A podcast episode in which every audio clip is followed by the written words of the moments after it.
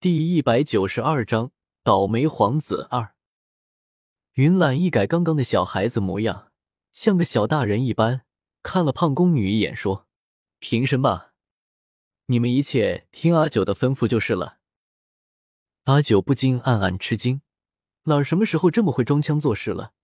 这模样看上去丝毫不像刚才跟小顺打打闹闹的样子啊，倒真的很像个皇子了。随后心中一寒。也不是他到底吃了什么样的苦，才早早的学会了这些。这位妹妹，你帮我选一些清粥小菜，然后用食盒装起来，劳烦你了。阿九吩咐道：“是，奴婢这就去准备。”胖宫女说着，便去招呼人盛饭装菜了。阿九和云懒找了个凳子坐下来等着。这时，司膳房的长司走了过来，见到阿九，一阵惊讶。惊讶过后，慌忙要上前行礼。阿九连忙止住他，说：“顾长司，太客气了，阿九不过是个小小的御前女官，当不起顾长司的大礼啊。”说起这个顾长司，之前还有个插曲：当初沈红雪创建七司的时候，选拔个司的长司，这个顾长司还是个小宫女，不知道从哪里打听来沈皇后的家世，找了个机会。含蓄的说了自己与沈红雪的娘故事是亲戚，后来红雪见他菜做的着实不错，便卖了他一个人情，于是当年那个姓顾的小宫女变成了私膳房的长司。这么多年过去了，顾长司还是牢牢的掌管着私膳房，可见是个有手段的女子。作为宫中的老人，她自然是认识沈皇后的。这会儿听了阿九的话。这才想起沈皇后已经葬入了皇陵，顿时明白了原委，连忙客气的对阿九说：“九姑娘真是的，你要是想吃什么，直接找人来说一声就成了，哪里用得着亲自过来啊？”顾长司客气了，阿九一个小小的女官，这大晚上的贪嘴了，还是自己过来的好，不然陆公公知道了就不好了。阿九笑着说。小顺在边上看的，心中甚是欢喜，连司膳房的长司都对九姑娘这么客气，看来自己以后就不愁没东西吃了。想着那些只看别人吃过的山珍海味，就开始流口水，冷不防的被主子敲了一下脑袋。就这点出息？云兰好笑的看着小顺，食盒都装好了，还不去拿着？难不成要让阿九拿？小顺见那个胖宫女已经捧着食盒过来了，连忙迎上去接住。食盒热乎乎的，终于可以不用吃冷饭了。阿九三人离开了私膳房，直接往勤政殿里自己住的房间走去。一个三品女官住的小房间，在小顺看来，竟然是极好的。阿九将食盒里的饭菜拿出来，放在房间中央的圆桌上。刚好自己晚上也没有吃饭，便跟着云懒和小顺一起吃了起来。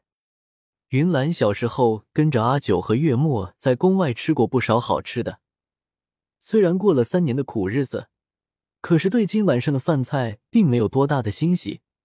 只是小顺就不同了，他高兴了的吃了好几碗饭，一些清粥小菜，硬是吃的像山珍海味一样的好吃。阿九吃了一点就饱了。坐在桌子边看云懒和小顺吃，忽然房门被推开，一个很不合时宜的人出现在门口。这人一身明黄色的袍子，身份不用说就知道是谁。云懒见了皇上，并没有多大的惊讶，他放下手里的碗筷，走到皇帝跟前，恭敬的行礼道：“儿臣参见父皇。”没想到，一个不满八岁的孩子。能够很清楚辨别开爹、娘、父皇这样的称呼，虽然只是个称呼，可是背后的意义却是很深远的。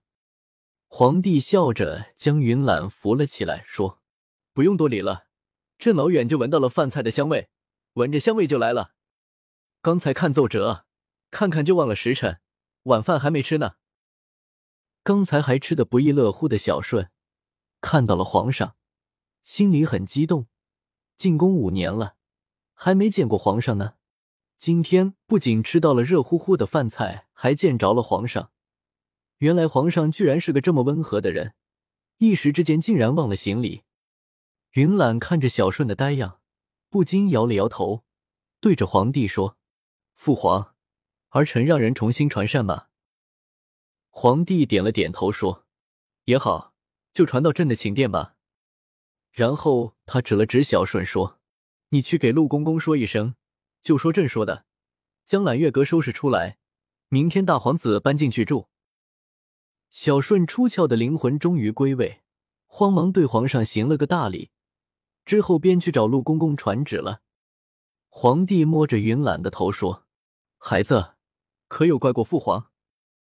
云岚想了一会儿，摇了摇头说：“儿臣从来没有怪过父皇。”赫连月白拉着云岚一起在刚才摆着饭菜的圆桌边坐下，桌上的剩饭剩菜已经被阿九收了起来，然后倒了几杯热茶放在那里。赫连月白看了看云岚冻得惨不忍睹的手，说：“孩子，这三年来，你在宫里吃不好，住不好，还常常要受人打骂，时时刻刻担惊，日日夜夜受怕，你可有埋怨过父皇？”云岚把冻得惨不忍睹的手藏了起来，小大人一样的说：“儿臣不怪父皇，这些儿臣都还受得住。”皇帝摸了几下云岚梳着童子髻的脑袋，说：“还说不怪？你这个样子，分明就是在怪朕。”说完，站起身，在房间里走了几步，才开口说：“老儿啊，父皇像你这么大的时候，吃的苦还要多，受的委屈还要多。你看看现在的皇宫里，加上你，也就只有四个皇子，还有一个是路都走不稳的，他们能怎么欺负你，怎么排挤你呢？”你可知父皇？我当年皇宫里的皇子们一共有十好几个，那个时候朕可没有你这么幸运，有房子住，有床睡。那时候朕上面的哥哥到处找着朕欺负，下面的弟弟更是捉了蛇鼠虫蚁放在朕的被子里。就是这样的大冷天，朕无处可去，没有办法，只好藏在御花园的假山里看书。是的，朕要好好的看书。小时候受他们的欺负，长大了一定不能再受他们的欺负。云岚听了皇帝话，不由低下了头，说：“父皇，儿臣知错了，儿臣还住以前的地方，不去揽月阁。”皇帝笑了笑了，说：“朕金口玉言，说了让你住揽月阁，你就去住。朕不是先帝，你也不是朕，只要你心里不恨父皇就好。”